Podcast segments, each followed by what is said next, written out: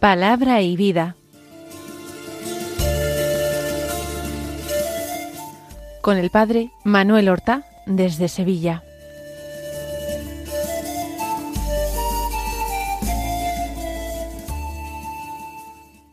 En el nombre del Padre y del Hijo y del Espíritu Santo. Amén. Alabados sean Jesús y María. Muy buenos días, queridos amigos, oyentes de Radio María y seguidores del programa Palabra y Vida. Hoy es el lunes de la primera semana del tiempo ordinario, un lunes que es 8 de enero. La Iglesia no celebra en el día de hoy la fiesta ni la memoria de ningún santo particular. Pero también hemos dicho en otras ocasiones que esto no quiere decir que en el calendario de la Iglesia no existan otros santos. Claro que los hay. Por ejemplo, hoy se celebra particularmente en Venecia San Lorenzo Giustiniani, que fue patriarca de Venecia, un santo importante. Y yo quisiera detenerme ahora en un santo poco conocido, pero que fue un gran intelectual de su tiempo, y que precisamente porque sus obras se han perdido, no han llegado hasta nosotros, resulta una figura casi desconocida. Es un santo antiguo, un santo del siglo segundo de nuestra era. San Apolinar de Hierápolis. Hierápolis era una ciudad de cultura helenista que estaría situada en lo que ahora es Turquía. Hoy día se llama en turco Pamukkale y fue una diócesis importante. Allí en Hierápolis fue obispo también el famoso Papías, que nos da algunas noticias antiquísimas y ciertas del origen de los cuatro evangelios y de los autores de los cuatro evangelistas.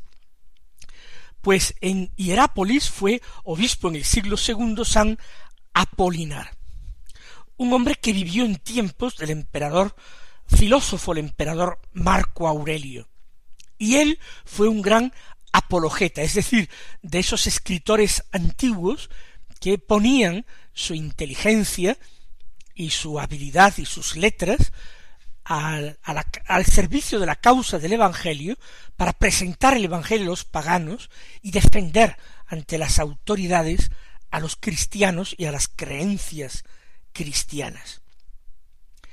Fíjense que lo nombran, y no solamente lo nombran, sino que hacen grandes alabanzas de San Apolinar de Hierápolis, el mismo San Jerónimo, o San Eusebio de Cesarea, Teodoreto, grandes autores de la antigüedad y grandes santos que eh, han conocido, leído sus obras y lo exaltan.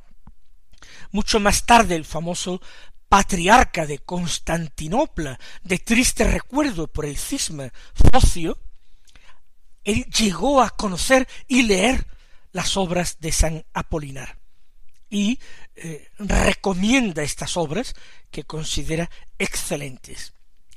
Apolinar, cuyo nombre completo era Claudio Apolinar, escribió contra distintas herejías y lo hizo con mucha maestría porque él también tenía formación filosófica y puso de relieve los errores ya filosóficos de cada una de estas herejías. La última de sus obras la dirigió contra los montanistas. Pero la obra más famosa, y ya hemos dicho perdida que escribió, fue una apología del cristianismo dirigida al emperador Marco Aurelio. Y es interesantísima y es curiosísima los datos que nosotros tenemos de esta apología, porque la escribió después de que Marco Aurelio hubiera alcanzado un gran triunfo en, en Germania frente a unas tribus germánicas, los cuados. Fue el año 174. Las tropas de Marco Aurelio no tenían bebida, no tenían agua, estaban muriendo de sed. Y cuando fueron atacados estaban muy, muy eh, desmoralizados. Pero la mayor parte de los miembros de los soldados de las legiones eran cristianos. Y rezaron particularmente y comunitariamente pidieron a Dios ayuda. Y cuando entraron en batalla comenzó una lluvia fortísima. Y parece que según lo que se nos cuenta de esta hora perdida, lo describía San Apolinar, como ellos bebían del agua que les chorreaba por, por los cascos y al mismo tiempo ese agua con el viento daba en la cara a sus enemigos. Lo cierto es que consiguieron una gran victoria y eso de que el ejército de los bárbaros era más poderoso y que esta victoria la atribuyeron a la protección de Cristo y a la oración. Apolinar escribió al emperador recordando esto, recordando esto y pidiendo que se reconociera. Marco Aurelio, de hecho, proclamó un edicto en el que reconocía que la victoria se debía a la tempestad que se había desatado. Pero añadía, tal vez gracias a las oraciones de los cristianos. Y aunque había un decreto de persecución, él pidió que no se aplicara este decreto y desde luego a los soldados no les afectó esta persecución. Todos esos datos los conocemos de Apolinar de Hierápolis, aunque muchas cosas de su vida pues nos permanecen desconocidas. No sabemos exactamente cómo murió, no se le venera en la iglesia como mártir, pero posiblemente murió antes que el emperador, antes que Marco Aurelio. Vamos ahora a escuchar, después de estas curiosidades, la palabra de Dios. Comenzamos la lectura del Evangelio de San Marcos. Vamos a tener en la celebración de la misa una lectura continuada de San Marcos desde el capítulo primero. Hoy, concretamente del capítulo primero, escucharemos los versículos catorce al veinte, que dicen así. Después de que Juan fue entregado, Jesús se marchó a Galilea a proclamar el Evangelio de Dios. Decía, se ha cumplido el tiempo y está cerca el reino de Dios. Convertíos y creed en el Evangelio. Pasando junto al mar de Galilea, vio a Simón y a Andrés, el hermano de Simón, echando las redes en el mar, pues eran pescadores. Jesús les dijo, Venid en pos de mí, y os haré pescadores de hombres. Inmediatamente dejaron las redes y los siguieron. Un poco más adelante vio a Santiago el de Cebedeo y a su hermano Juan, que estaban en la barca repasando las redes. A continuación los llamó. Dejaron a su padre Cebedeo en la barca con los jornaleros y se marcharon en pos de él. Nosotros estamos eh, encontrando en los distintos evangelios, en San Juan, San Mateo, ahora en San Marcos, un perfecto acuerdo en las cuestiones fundamentales acerca de la vida de Jesús. San Marcos también está de acuerdo que el momento en que Jesús se marcha desde el Jordán donde ha recibido el bautismo a Galilea para comenzar a predicar el Evangelio es el momento en que Juan es detenido, es arrestado. Se apaga la voz y comienza a ser proclamada la palabra. Eso entraba en los planes de Dios. Jesús decide empezar su predicación en Galilea. Ya recordamos cómo San Mateo nos había dicho que esto coincidía con lo profetizado por Isaías, tierra de Zabulón, tierra de Neftalí. Pues allí empezó el Señor a predicar, y su primera predicación no es demasiado distinta de la predicación del mismo Juan Bautista. Dice se ha cumplido el plazo. Es la conciencia de que Dios ha decidido intervenir ahora ya definitivamente en la historia de los hombres. Dios ha decidido decir su última palabra. Dios ha decidido ofrecer gratuitamente la salvación a los hombres, para todo aquel que quiera acogerla. El plazo previsto por Dios se ha cumplido. Ahora se van a abrir de par en par las puertas del reino a todo aquel que desee entrar en él. Pero ¿cuál será la condición de entrada? ¿Cuál será la forma en que el hombre pueda acoger esta misericordia? Pues la conversión.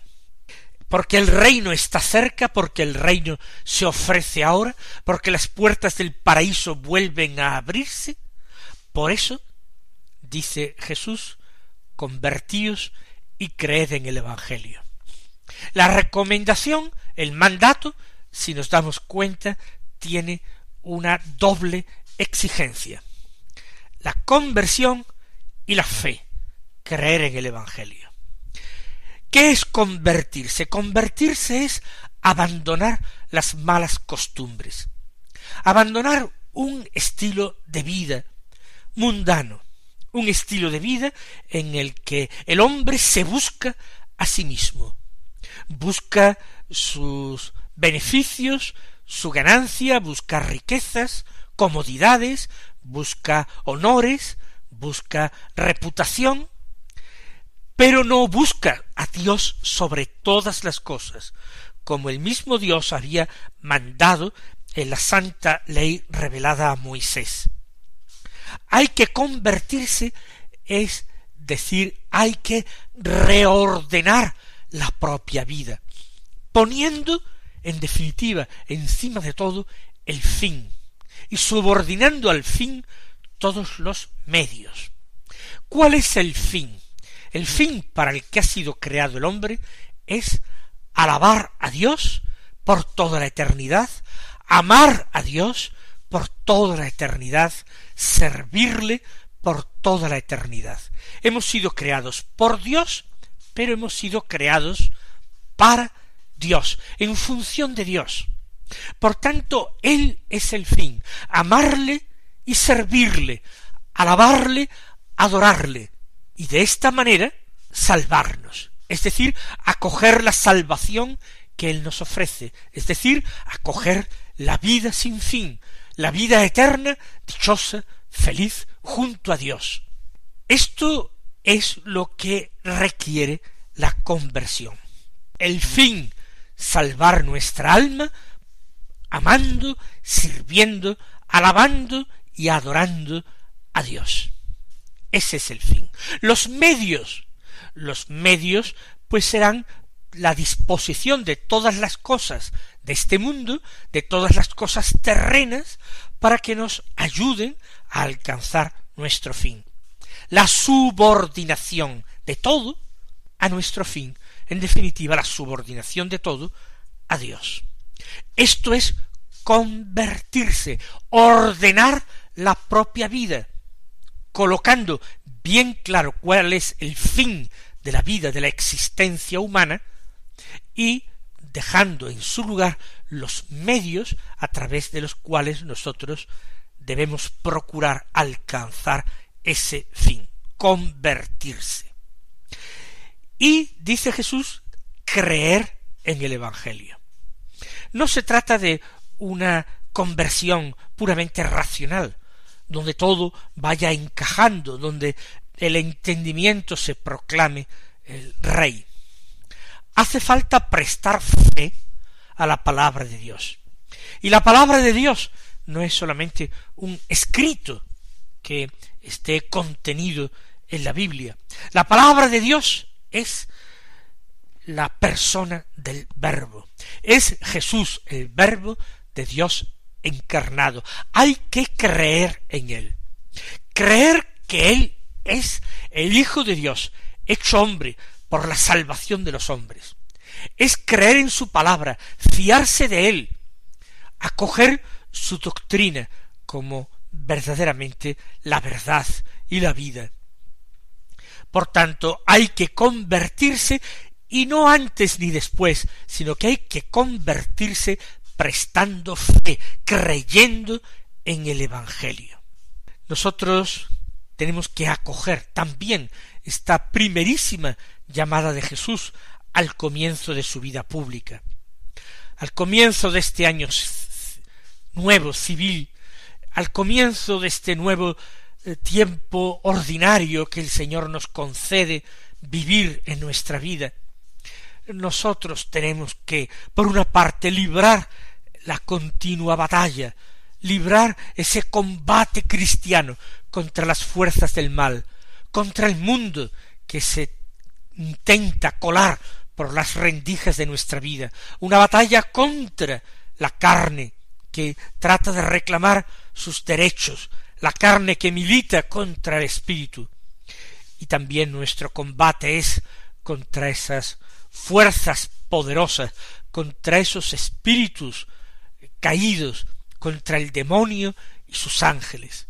Estos son nuestros enemigos, y convertirse implica armarse con las armas espirituales para luchar contra los enemigos del alma, pero también es abandonarnos cada día más y creer con más fervor, con mayor confianza en la palabra de Dios y en la persona adorable de nuestro Señor Jesucristo.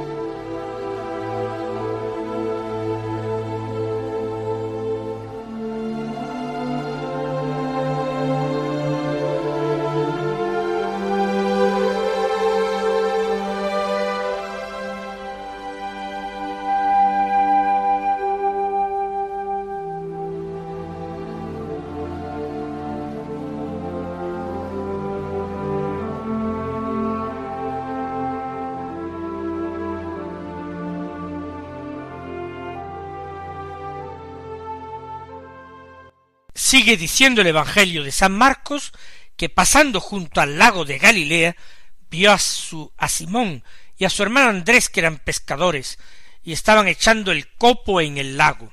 Simón y Andrés, nosotros también lo hemos encontrado junto al Jordán, a ambos.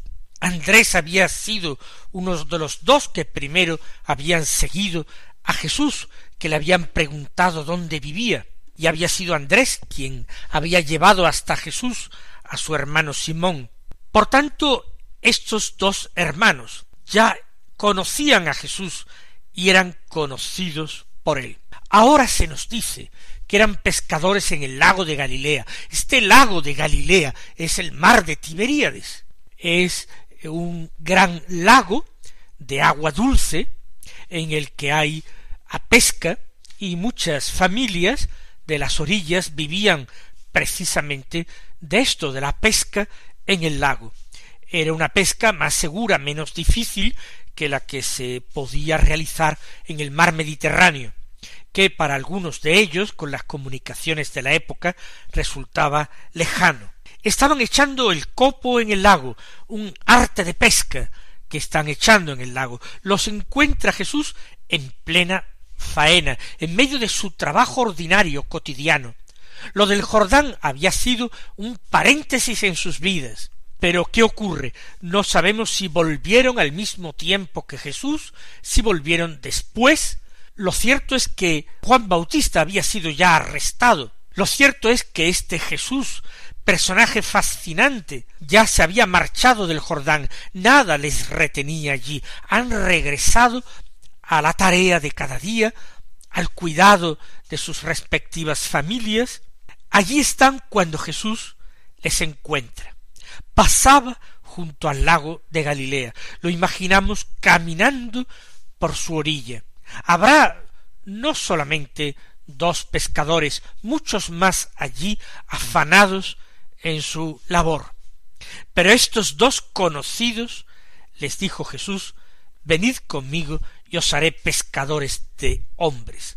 Hasta entonces Jesús no les ha pedido nada. Jesús no ha comenzado su predicación.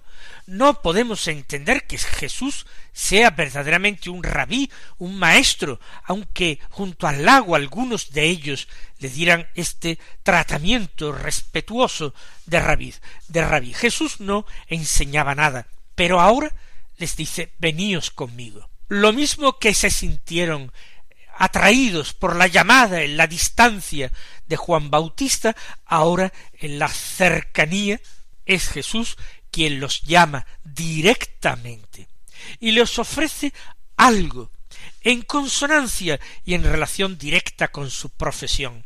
Os haré pescadores de hombres.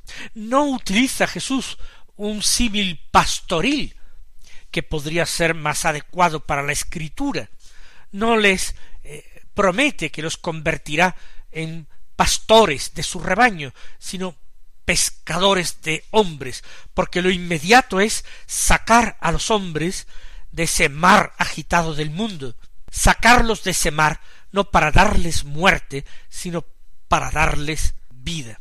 Ellos inmediatamente dejaron las redes y lo siguieron, ya lo conocían, aunque fuera un poco. Y más adelante vio otros dos pescadores, Santiago hijo de Zebedeo, y Juan, su hermano, que estaban en la barca repasando las redes. Estos ya han recogido la pesca y ahora la labor diaria es reparar las redes que se hayan desgarrado o estropeado y están allí desempeñando esta tarea junto a su padre Zebedeo, que tiene jornaleros a su cargo, tiene una pequeña empresa pesquera familiar, los llamó, no sabemos con qué palabras, seguramente con palabras semejantes. Ellos ya lo conocían, al menos Juan lo conocía, y ellos dejaron a su padre Zebedeo en la barca con los jornaleros y se marcharon con él. Vamos nosotros también a escuchar esta llamada del Señor en nuestra propia vida y vamos a apresurarnos a darle respuesta, a seguirle. El Señor os bendiga y hasta mañana si Dios quiere.